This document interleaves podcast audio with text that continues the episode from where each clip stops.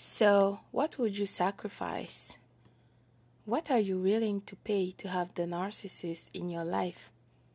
First, I have to tell you, if you only knew how the narcissist bad mouthing and smeared your name with the members of the harem, the fan club, the flying monkeys, and yes, the new suppliers as well, you will be shocked.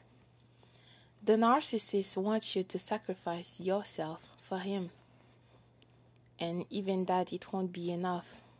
The narcissist wants you to give up of your humanity and all of the qualities and abilities that the creator of all put in you. He wants you to become normal, a narcissist just like him, vile, envious, jealous. But most of all, he wants you to kill yourself. What would you sacrifice?